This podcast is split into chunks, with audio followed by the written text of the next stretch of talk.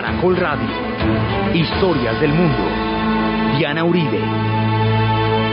Buenas. Les informamos a los oyentes de Caracol que quieran ponerse en contacto con los programas, llamar al 245-9706, 245-9706 o escribir a los emails de auribe arroba hotmail.com, de auribe arroba cable.net.com o la página web www.dianarayauribe.com. Hoy vamos a ver el fin de la carrera armamentista.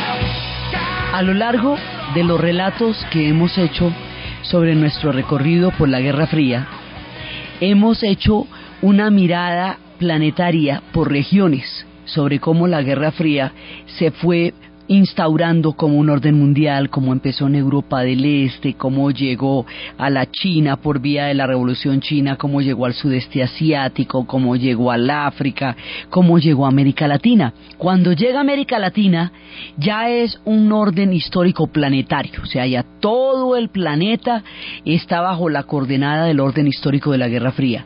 Como fue tan grande, abarcó tantos terrenos y duró tanto tiempo, entonces parece fragmentaria, parece inconexa una con otra, pero era parte de un bloque histórico concreto. Esta Guerra Fría que hemos estado montando capítulo a capítulo, pedazo a pedazo, bloque a bloque, continente a continente, la vamos a desmontar. Así como la montamos, la vamos a destorcer también. Esta destorcida, o sea, este final de la Guerra Fría, va a aparecer de un momento a otro, o sea, un día la Unión Soviética se va a disolver, se desintegrará delante de nuestros ojos, sin que nadie pueda imaginarse ni por qué, ni por qué tan rápido, ni qué cosas habían sucedido para que se desmoronara, para que implotara como un castillo de arena, se cayera un día un orden que juraba ser eterno y que había durado la mitad, la segunda mitad del siglo XX.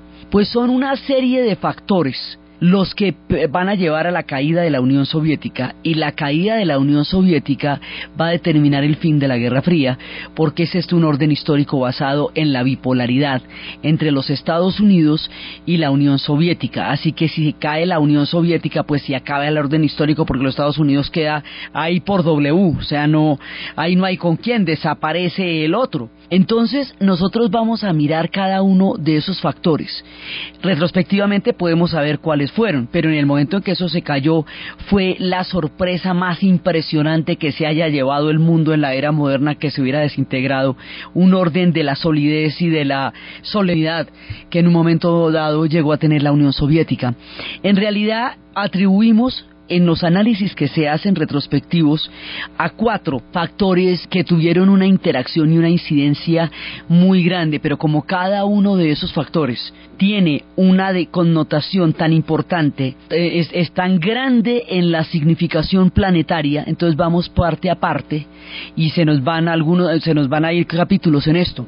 Entonces, primero es el desmonte del terror nuclear, porque la Guerra Fría se trataba del terror nuclear. Entonces vamos a ver cómo se desmonta la carrera armamentista, cómo echan marcha atrás a todos los proyectos para seguir haciendo bombas atómicas en el planeta. También otro factor es el factor económico. El microchip va a producir una revolución tecnológica que dará fin a la era de los altos hornos, del carbón y del acero, de las grandes industrias, de la alta industria automotriz norteamericana. Va a terminar una era industrial porque vamos a pasar a otra etapa. Esa otra etapa van a ser los microchips. Esa revolución tecnológica con sus profundas implicaciones no va a poder ser absorbida por la Unión Soviética porque la economía central planificada no puede absorber un cambio repentino y de esa manera cambiar de rumbo de un momento a otro y esto la va a, a llevar a una situación de crisis económica que no va a poder solucionar. Y la otra es la entrada de los rusos a Afganistán, que nosotros habíamos visto que es el fin, el comienzo del fin, a pesar de que son 20.000 los rusos que mueren contra un millón de afganos. Esos 20.000 rusos erosionan y destruyen las bases del ejército soviético por los horrores que pasaron en esas tierras y por la sin salida en la que se fueron metiendo. Y la otra es las venganzas históricas, los diferentes rencores y odios que tenía pendiente la Unión Soviética en su proceso de expansión y nadie los odiaría más que Polonia. Así que Polonia es la motica por donde se va a desbaratar todo el proceso y todo el andamiaje de la Unión Soviética, porque va a empezar por ahí todo el desmonte del bloque de la Europa Oriental. Los polacos, en todo el rencor que le tienen a los soviéticos, con la llegada del Papa y la aparición de la resistencia católica y del sindicato de solidaridad, empezarán un proceso que terminará con toda la Europa del Este y después ya la desintegración se dará por otro de los grandes rencores históricos que rodean a la Unión Soviética, que son los bálticos, Lituania, Letonia y Estonia. Entonces, este es el cuento que vamos a echar de aquí para adelante porque es como nos vamos a bajar de la Guerra Fría y cómo se va a desbaratar. Entonces son estos factores que están estrechamente interrelacionados y que juntos van a llevar a un proceso que dará fin a la Unión Soviética y habrá un personaje que será aquel que lidere los tiempos de las transformaciones.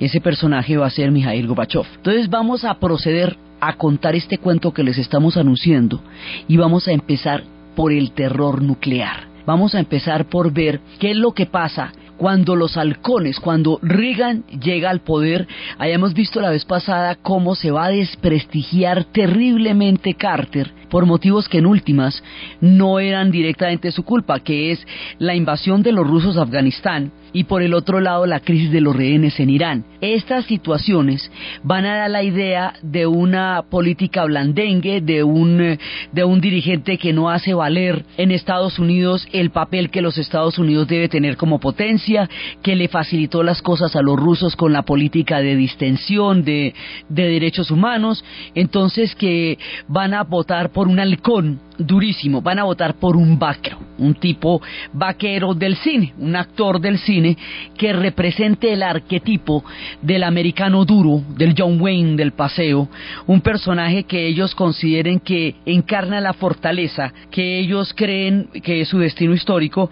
En la época de Carter tenían un, un letrero que decían soy norteamericano, pateame. Entonces ahora votan masivamente por Reagan y Reagan entrará en una época completamente diferente a esta era de Carter y en el otro lado, en Inglaterra, en esta sociedad indisoluble hasta el momento entre los norteamericanos y los británicos, está Margaret Thatcher, iniciando una era durísima también en Inglaterra. Entonces estos personajes en principio son los que van a llevar esta nueva etapa. hay un momento en que Reagan empieza a plantear una locura una locura increíble, digamos, él cree que la aniquilación atómica es, es el horror del planeta, digamos, eso lo cree. Él piensa que hay otra manera de llevar la guerra, la, digamos, la carrera nuclear a un punto en donde los Estados Unidos sí se pueda salvar de la bomba atómica porque es que resulta que de la bomba atómica pues no se salva nadie. Alguna vez habíamos visto que eso es como el genio que se le aparece a un hombre, le dice que le va a dar a su vecino el doble de a él, sea cual sea el, el, deseo que le pida, y entonces el hombre le pide al genio que le saque un ojo. Pues entonces en la bomba atómica pasa lo mismo. No es que usted se pueda salvar de la bomba atómica, es que una vez que se la manden, usted aún después de muerto puede contestarle al otro con tal cantidad de fuerza que lo va a aniquilar también a posteriori o sea, usted ya achicharrado puede achicharrar al otro. Esta es la locura de la bomba atómica desde el principio, desde cuando eh, en la conferencia de Potsdam y más adelante en 1949 Rusia tiene acceso a la bomba atómica y de ahí en adelante todo el andamiaje de la Guerra Fría se va a montar sobre el terror nuclear. Se va a llamar una Guerra Fría porque va a ser una guerra de amenazas y una guerra de espías y no una guerra caliente porque no es una confrontación directa entre potencias. Eso es, digamos, por eso vamos a empezar a desmontarla por ahí porque ese es el andamiaje más grandote que tiene, el más global de todos. Entonces vamos a empezar a desarmar por ahí, pues es el panel más grande que tiene la Guerra Fría. Entonces, a Reagan se le ocurre la brillante idea de crear un escudo, pensar en un escudo defensivo, un escudo que pudiera de proteger a los Estados Unidos de un ataque nuclear, un escudo que pueda detener los cohetes los, misiles atómicos y que los misiles no entren en los Estados Unidos. Un escudo que por su carácter espacial, porque es en el espacio, no es en la Tierra sino en el espacio, por la era en la que se está dando, que son las eras, digamos, ya empiezan a ser las eras computarizadas, por las características eh, espaciales y futuristas que, que va a tener este proyecto, que en ese momento es tecnológicamente posible, que cueste la alimentación del planeta entero por 20 años eso era otra cosa, pero era tecnológicamente posible. Y este megaproyecto absolutamente impresionante y tremendo se va a llamar en honor a la película La Guerra de las Galaxias.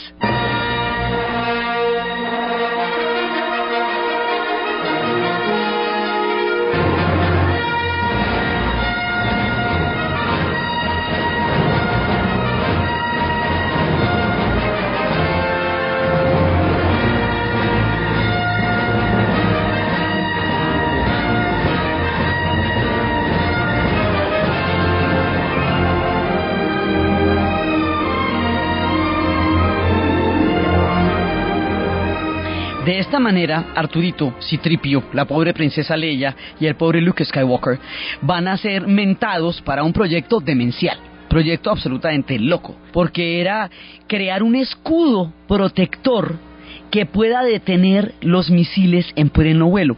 Este proyecto, por ejemplo, a los ingleses no les hacía ninguna gracia, porque a ellos no solamente no los protegía porque quedan demasiado lejos de los Estados Unidos al Océano Atlántico de distancia, sino que los ponía a merced de cualquier revancha que la Unión Soviética pudiera tener en un momento dado. Era una, un proyecto que a Reagan le parecía la solución para proteger a los Estados Unidos de un ataque nuclear ruso. Este escudo, este proyecto, le va a dar a los soviéticos una paranoia la cosa más impresionante porque van a pensar en el momento en que Reagan lo haga, entonces sí nos puede atacar porque claro, ahí sí le queda facilísimo porque sabiendo que se puede proteger él, pues nos puede cascar a nosotros sin problema y seguramente lo va a hacer. Y hay un momento en que las tensiones se van a exacerbar de manera impresionante y la Guerra Fría vuelve y se reactiva y otra vez la espada de Mocles y otra vez el miedo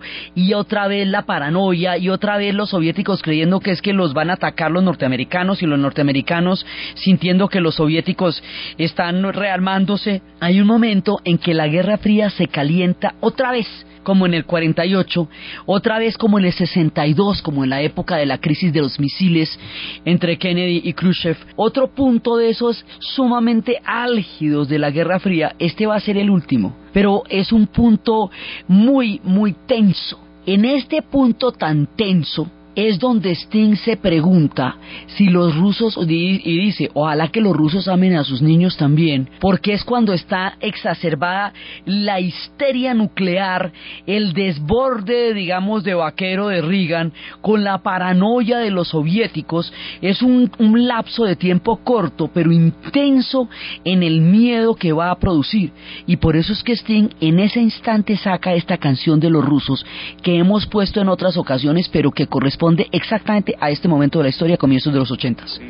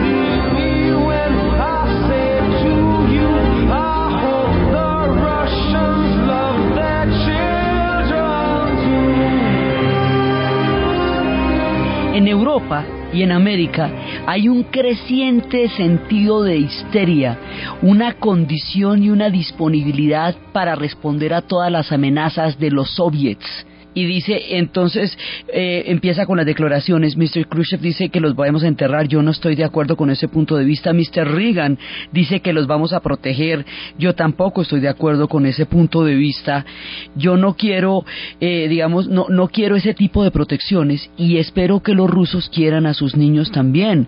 Después pregunta cómo vamos a hacer, cómo voy a poder salvar a mi pequeño hijo del, del juguete mortal de Oppenheimer y dice que no hay un monopolio del sentido común, que no está ni en un lado ni en el otro, y que él espera que los rusos también amen a sus niños. Dice, nosotros compartimos la misma biología, independientemente de cuál sea nuestra ideología. Créanme cuando les decimos que ojalá los rusos también quieran a sus niños. Esto es, digamos, un reflejo de lo que en ese momento el grupo Police, con su cantante y compositor Sting, está mostrando de cómo esto llega a ser una histeria y una paranoia y una cosa, pues otra vez, que entonces los soviéticos que es que los van a atacar y los gringos que hay que hacer el escudo y los ingleses y todo y otra vez vuelven y se ponen montadorcísimos todos al mismo tiempo y mientras tanto Pink Floyd se preguntaba si hiciera que iban a botar la bomba como cada amenazaban con eso. De todas maneras,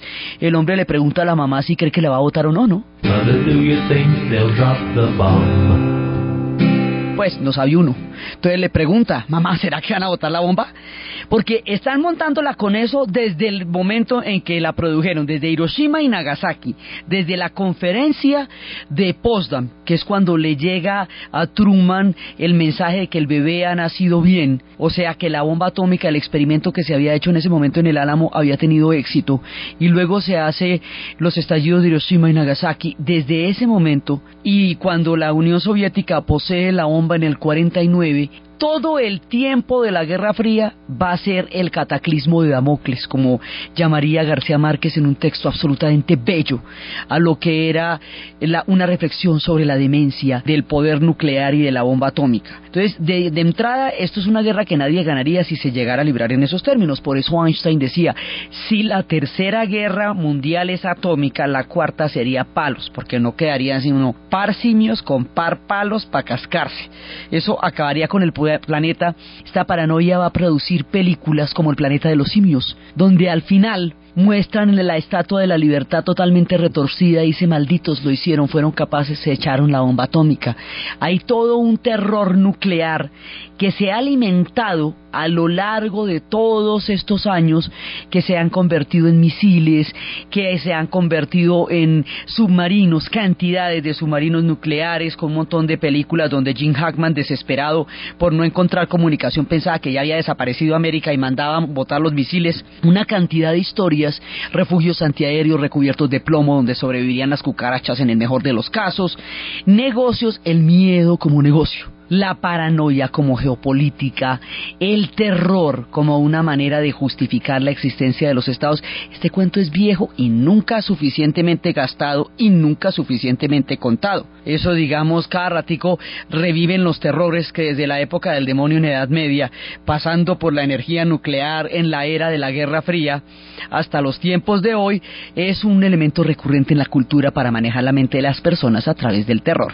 Entonces, esto estaba, digamos, álgido así, y en la Unión Soviética había una serie de momias. Primero estaba Brezhnev, con esas cejas que es el único signo vital que se le recuerda, 17 años en el poder y al final ya estaba totalmente entumecido, siempre ya no podía hablar, estaba completamente conservado en formol. Entonces el conservado en formol comete el acto biológico de morirse, en algún momento pues ya tocaba. Lo sucede un tipo seis meses menor, que es Andropov, que también está, mejor dicho, ya está de embalsamar. Y luego lo sucede, y que va a pasar mucho tiempo enfermo, y luego lo, sucede Chernenko, que está peor que todos. Ese era el débil. Entonces, ese tipo estuvo 59 días seguidos en la cama, no se podía caminar, no se podía andar. Entonces, la Unión Soviética empieza a tener una crisis de dirigentes. Y va a pasar como en las carreras de Fórmula 1, cuando se estrellan los tres primeros pilotos y el cuarto, que nadie se imaginaba, es el que llega al podio. Entonces aquí se mueren, entre cada uno de ellos, como cada uno de ellos era seis meses menor y todos tenían como noventa y pico, pues se mueren en año y medio. Uno, dos, tres. Y sube un tipo vigoroso, moderno, capaz de crear los grandes cambios, con una mentalidad distinta, eh, alejado del espíritu burocrático que había paralizado el mundo de los soviets durante los últimos años. Va a subir uno de los personajes más importantes en el final del siglo XX, uno de los personajes más incidentes, de, que tiene más determinación en el curso que tomarían los acontecimientos y que sería en últimas el que haría posible el fin de la Guerra Fría, Mijail Gorbachev. Entonces ya con Gorbachev, 54 años, energía pujante, mentalidad de cambio, aquí empiezan a producirse las transformaciones. Gorbachev sí quiere empezar a distensionar la Guerra Fría. Gorbachev empieza a darse cuenta que la Unión Soviética tiene problemas muy graves y que hay que empezar a moderar la carrera armamentista. Reagan quiere acabar, digamos, Reagan no quería echarle la bomba atómica a los soviéticos. Él quería crear su escudo de protección para trasladar la guerra atómica a un plano diferente, que fuera el plano del escudo. Le decían que estaba loco como las arañas, Primero porque con un solo cohete que no detenga, un escudo de esos pudiera detener, diga usted, el 70% de los cohetes, pues es que con el 30 que entren, con ese poder atómico, pues destruyen el planeta. Con dos o tres que entren, ¿qué importa cuántos detengan? Si con dos o tres que entren acaban con el planeta. Entonces le decían, mire, eso no es seguro. Segundo, llevar la Guerra Fría al espacio, convertir la biosfera en un campo magnético de esta naturaleza es contaminar a niveles increíbles el ya muy contaminado planeta. Por eso era que le decían que estaba, que ese proyecto era demencial y el costo de eso ni les pinto. Entonces empieza ya con la llegada de Gorbachev, el clima político cambia y el clima político empieza a llevar a un acercamiento. Primero, Reagan no le cree pero la que le va a creer es la más curiosa de todas, es Margaret Thatcher. La Thatcher sí le va a creer a Gorbachev y la Thatcher va a ser de puente y va a hablar con él y le va a decir a Reagan, sí, con este tipo sí se puede negociar. Este tipo, digamos, está hablando en serio el aval de Margaret Thatcher, que es, todo esto es muy paradójico, porque precisamente son los más halcones. En Inglaterra está esta mujer que va a ser una mujer que va a desbaratar todo el Estado benefactor en Inglaterra, que va a sepultar a los mineros con las huelgas del carbón y del acero. Hay otro elemento que subyace a todo el poder nuclear que está en juego, y es la revolución tecnológica del microchip. Esto va a estar profundamente interrelacionado lo uno con lo otro. Va a estar relacionado de la siguiente manera. Es que resulta que el microchip deja atrás los altos hornos, la industria automotriz, el tiempo del carbón y del acero. Y esto tiene repercusiones diferentes en cada sociedad. En la Gran Bretaña, implica el cierre de las minas de carbón y de acero de Escocia, es decir, la desaparición de la cultura escocesa de los mineros, que es un antecedente histórico fundamental. Los escoceses consideran que Inglaterra los ha intentado desbaratar como país cada vez que ha podido, pero que en esa ocasión quiso írseles con todo, o sea, destruir a Escocia al cerrar las minas de carbón y de acero, huelgas de un año, las más duras, norte de Inglaterra y Escocia, las películas como Billy Elliot se desarrollan en ese momento, en el cierre de las minas de carbón, esto arrasó con el estado benefactor, se desmontaron los subsidios y se cerraron las minas, así que esta gente quedó en una situación insostenible, porque ahora se desplazó el puntal de la tecnología, ya no está en el carbón y en el acero, sino que está en el microchip. En Estados Unidos, esa misma revolución tecnológica va a producir un desempleo impresionante porque las macroindustrias, que eran la industria automotriz, la General Motors, todas las grandes ensambladoras empiezan a cerrar, empiezan a despedir y a despedir trabajadores, porque la industria del microchip absorbe muy poca gente genera un desempleo gigantesco. Los altos hornos y todas esas industrias consumen un montón de mano de obra. Pero cuando esa mano de obra ya no se necesita, ¿eso qué quiere decir? Desempleo a la lata Y el desempleo a la lata significa que donde se cierre una concesionaria de la General Motors en Flint, Michigan, de ahí salen esas historias desgarradoras de Michael Moore, que cuenta cómo se volvió un, un chatarrerío y un basurero, lo que otrora había sido el sustento del modo de vida americano. En esas películas como Full Monty, se ve como en Escocia eran fábricas abandonadas donde hacían el striptease para sobrevivir, fábricas que otrora hicieron del pueblo una industria floreciente y un generador de empleo esto golpea mucho la sociedad y a los trabajadores. Entonces, en cada uno de ellos, esto va a tener unas repercusiones impresionantes. En esos contextos de desempleo, donde la masa de perdedores empieza a tomarse la América opulenta, el sueño americano empieza a producir mucha gente que no tiene empleo, es cuando el jefe, Bruce Springsteen, empieza a cantarnos sus historias. Empezábamos el programa con, el, con la Nacido en Estados Unidos, que a pesar del estribillo es una canción no patriótica, sino terriblemente crítica de la sociedad donde va a nacer Bruce Springsteen, como una sociedad sin salida y sin oportunidades para él. En estas épocas va a retomar a un personaje que Steinbeck había llevado a la literatura en las uvas de la ira en los tiempos de la Gran Depresión, en un disco que se llama El fantasma de Tom Joad, y Tom Joad es un desempleado durante la era de la depresión. Empieza el desempleo y el jefe, Bruce Springsteen, es el que nos cuenta cómo viven los perdedores en el sueño americano.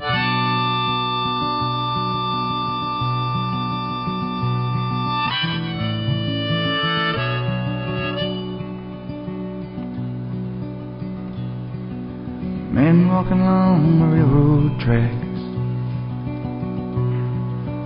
going someplace and there's no going back. Highway patrol choppers coming up over the ridge.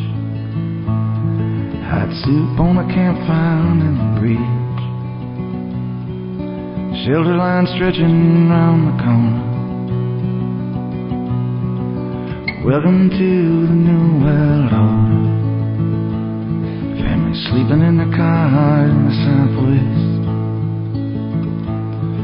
No home, no job, no peace, no rest. Well, the highway is alive tonight. Nobody's kidding nobody about where it goes. I'm sitting down here in the campfire line, searching for the ghost of time travel. Esta es un canto a los desempleados y a cómo cuando suceden estas cosas reviven los fantasmas de Tom Joad y de estos personajes que están vagando por las carreteras, que buscan una sopa caliente, que buscan un refugio debajo de los puentes, que en, en el nuevo orden no caben, ¿me entiende? Hay un nuevo orden económico y hay mucha gente que no cabe ahí y las familias empiezan a tratar de moverse hacia el suroeste porque no encuentran ni trabajo y por ni paz ni descanso. Las autopistas se van llenando de un nomadismo en donde la gente va buscando oportunidades porque los pueblos donde nacieron y donde existieron los grandes niveles de vida empiezan a ser ya cementerios de una era industrial que ya no llega y los microchips están transformando toda la economía. Si por allá llueve, por acá no escampa. En este momento, si a Inglaterra le cuesta lo que le va a costar, y a Escocia prácticamente la desaparece como nación, tanto que los hijos de estos escoceses van a ser los junkies de Trainspotting, los chicos que ya no ni siquiera nacen con una lucha que librar, sino sobre el fracaso de un sueño perdido, que fue el sueño de sus padres, los mineros del carbón y del acero. En Estados Unidos, imagínese al cerrar una ensambladora como la General Motors en Flint, Michigan, pues el pueblo se, se acabó el pueblo después de eso. Entonces, si bien pasa esto en industrias capaces de tanta innovación y de todas maneras tan económicamente fuertes como la norteamericana en primera instancia y la británica no tan fuerte como la gringa, pero defendiéndose bastante, imagínese en la Unión Soviética que no puede de ninguna manera ni siquiera asimilar el cambio. Entonces, en la Unión Soviética esto se va a volver de una gravedad extrema porque la Unión Soviética está basada en una economía central planificada. Esto está montado en planes quinquenales. Cada cinco años hay que hacer una cosa. Entonces nunca había habido bienes de consumo ligero que porque la reconstrucción, que porque la Guerra Fría, que por esto, que por lo otro, los niveles de vida empiezan a bajar. Durante mucho tiempo la ideología había mantenido viva la fe, pero no tampoco de ideología se puede comer 30 años, digamos, hay un momento en que usted el dogma ya no le sabía sopa, porque ¿qué hacemos?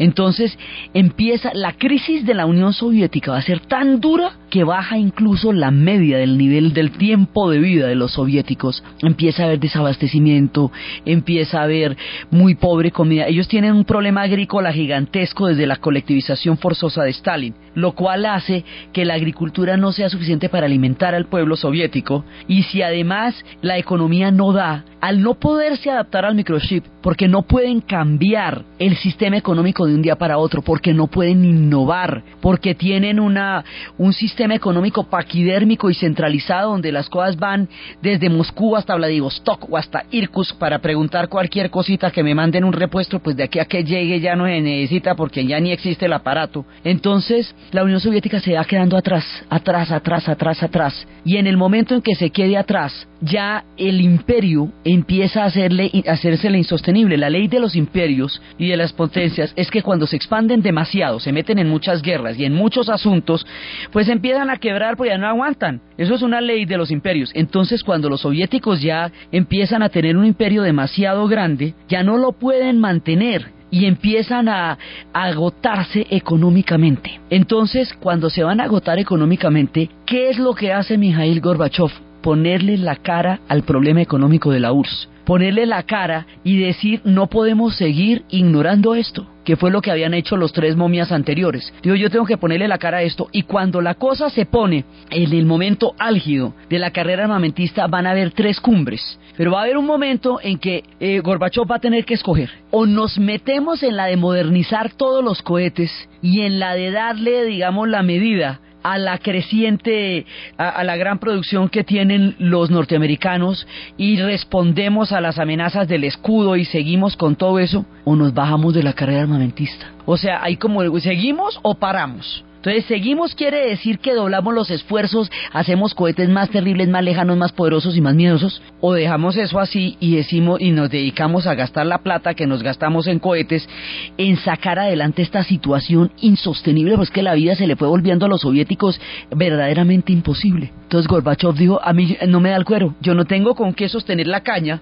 de una carrera armamentista, voy a empezar las aproximaciones. Entonces, es este factor económico, la revolución tecnológica del microchip, la que altera tan profundamente todas las sociedades de las que estamos hablando, que a la Unión Soviética la lleva a pensar muy seriamente en bajarle a la carrera armamentista y en empezar a propiciar los diálogos con Reagan para empezar a, bajar el ritmo de toda esta demencia que había sido la carrera armamentista.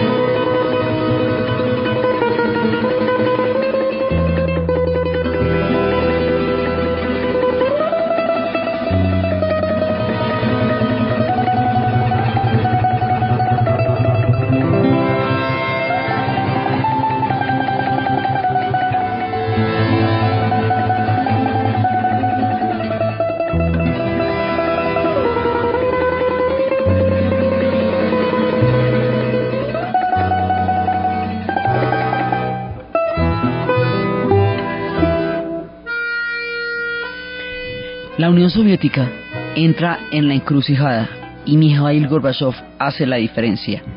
Porque empieza a, pensar en términos económicos y dice, mire, lo primero toca bajarse de la carrera armamentista. Porque resolver la crisis económica de la Unión Soviética, que resulta como efecto de toda la transformación tecnológica que pasó, no me permite seguir en la carrera armamentista. ¿Es lo uno o lo otro? Y la carrera armamentista a mí me va volviendo un agujero negro y yo no tengo con qué respaldar eso y no tengo con qué respaldar lo que eso va a implicar. Entonces me voy a acercar Reagan también está en disposición de acercarse porque está mucho más interesado en su escudo que en un ataque, o sea, más en el plan de defensa que en el plan de ataque. Y Margaret Thatcher hace posible ese puente, esa es la que es como la cosa más paradójica. Entonces vienen una serie de cumbres en Reykjavik, en Ginebra, en Helsinki, y esas cumbres van acercándose hacia una negociación. Pero hay un problema. Gorbachev dice, si estamos dispuestos a limitar la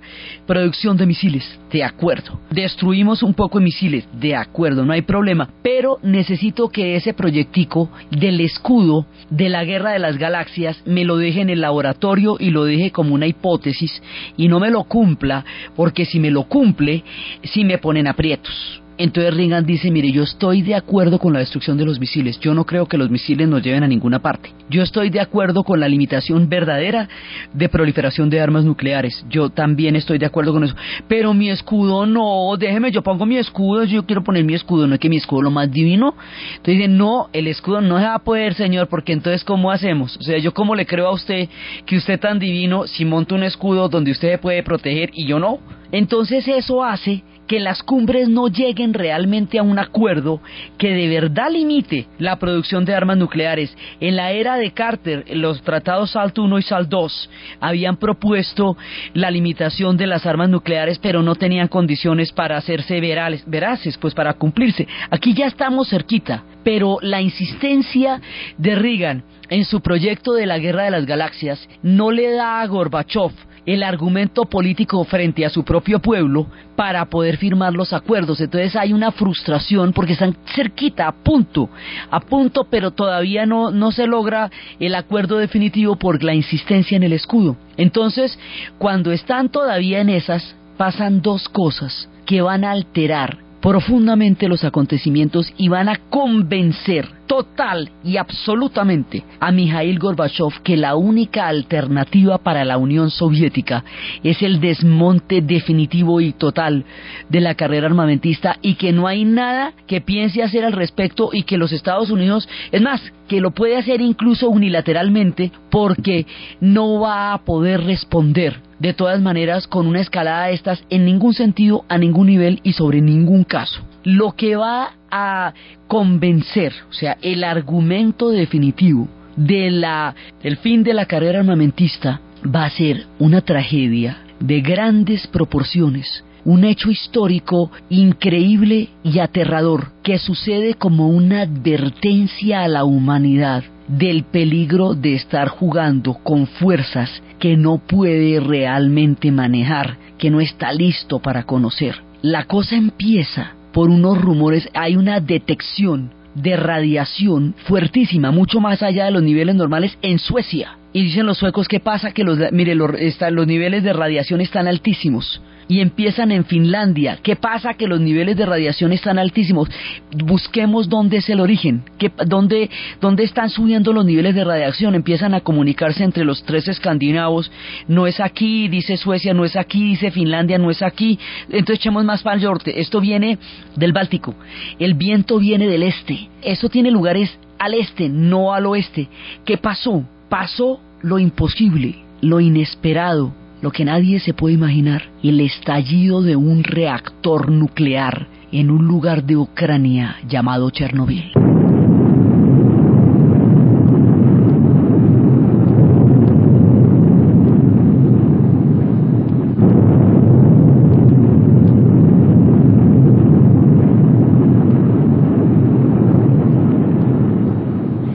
El agua que mantiene la temperatura del reactor se evaporó y al evaporarse el agua estalló el reactor y empezó a liberar una cantidad inmensa de una, una reacción cadena, una cantidad inmensa de energía atómica. Haga de cuenta como si hubiera estallado una bomba. Estalló fue el reactor y esto es un uso pacífico de la energía nuclear.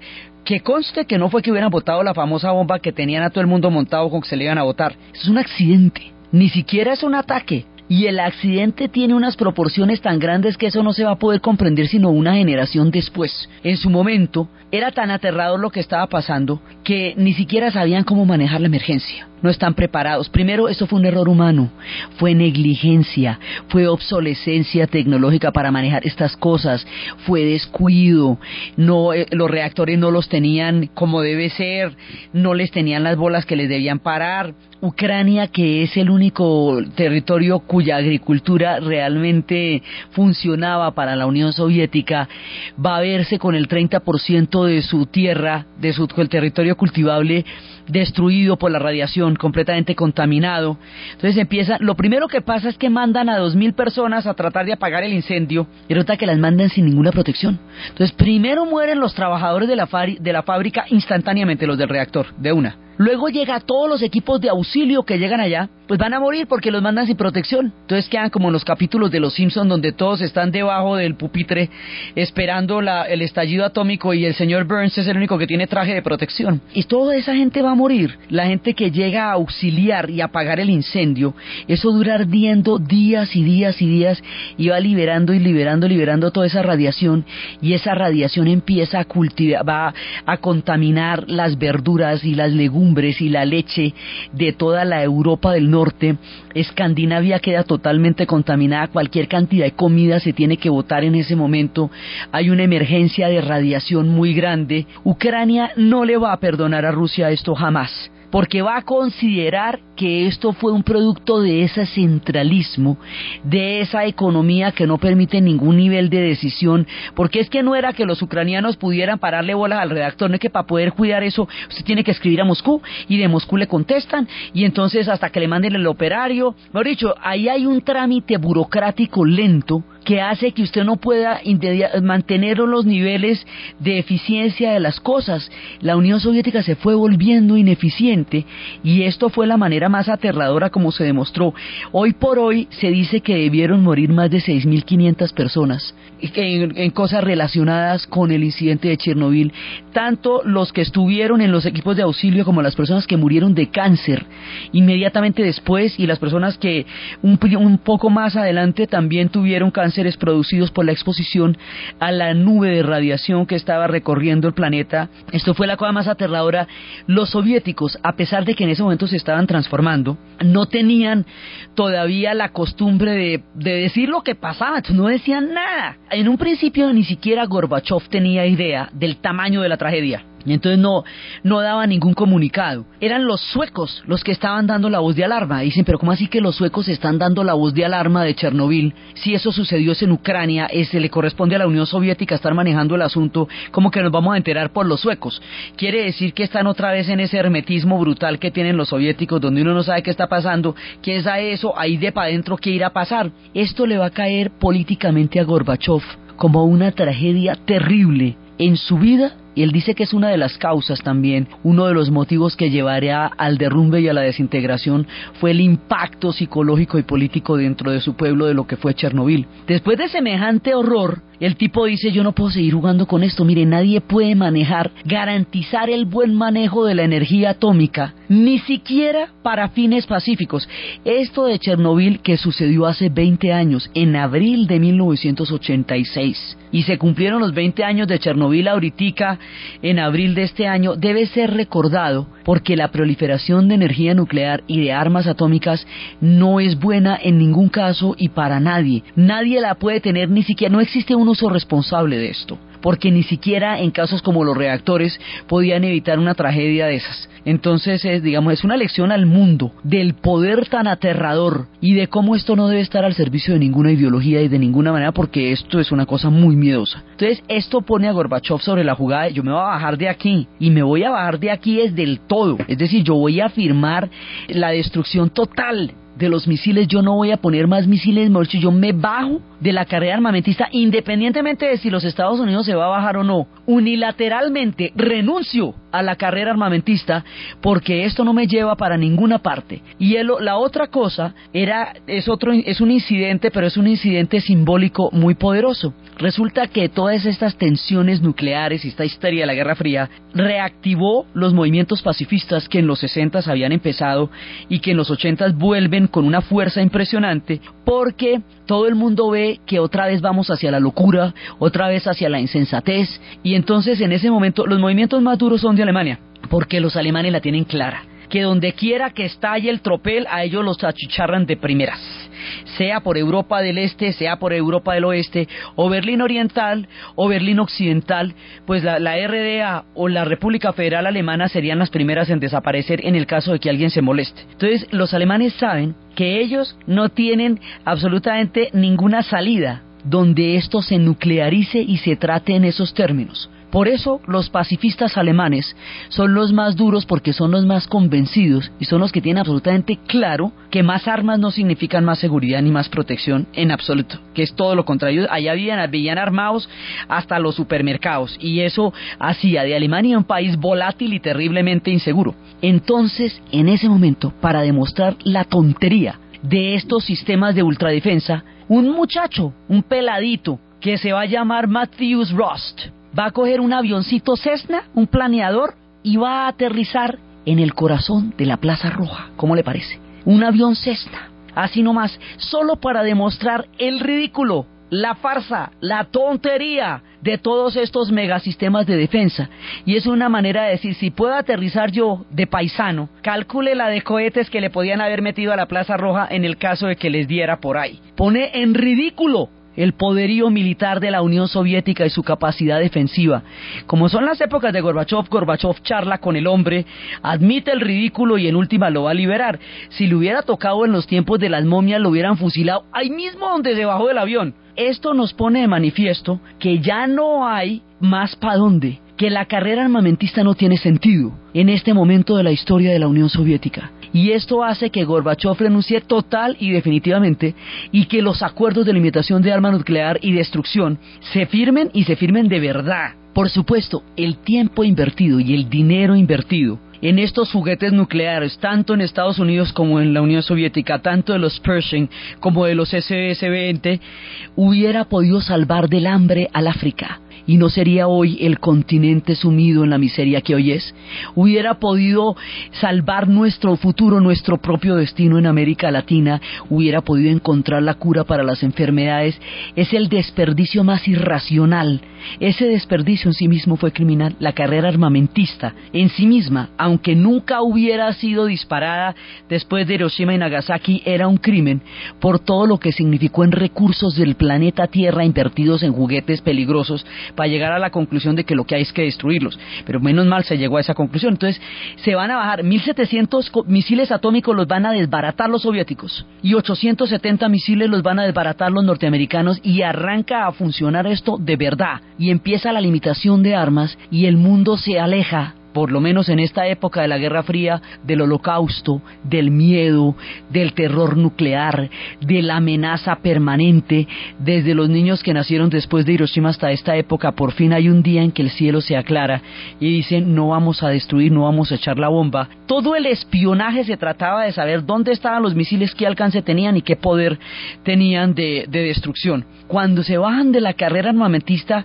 pues se va a desbaratar la Guerra Fría porque la Guerra Fría se trataba de eso. Los espías van a, más adelante van a vender sus vidas a Hollywood en forma de miniseries porque ya no necesitan nada más. Y una vez que se bajen de la carrera armamentista, entonces los pueblos de Europa del Este van a empezar a decir, así, ah, entonces yo también me puedo ir bajando de aquí, porque yo no, ya no va a haber quien me sujete, el miedo ya no me va a mantener atado al destino de la Unión Soviética y la crisis económica que se reproduce en cada uno de los países de Europa del Este los va a llevar a buscar sus propias salidas. Y el más bravo y el más eh, herido por este régimen histórico era Polonia. Por eso por Polonia va a empezar la caída pero esto es lo que determina el rumbo del final del siglo XX, el fin de la carrera armamentista, y es el incidente de Chernobyl el que va a dar el elemento de conciencia política e histórica de lo que esto significó,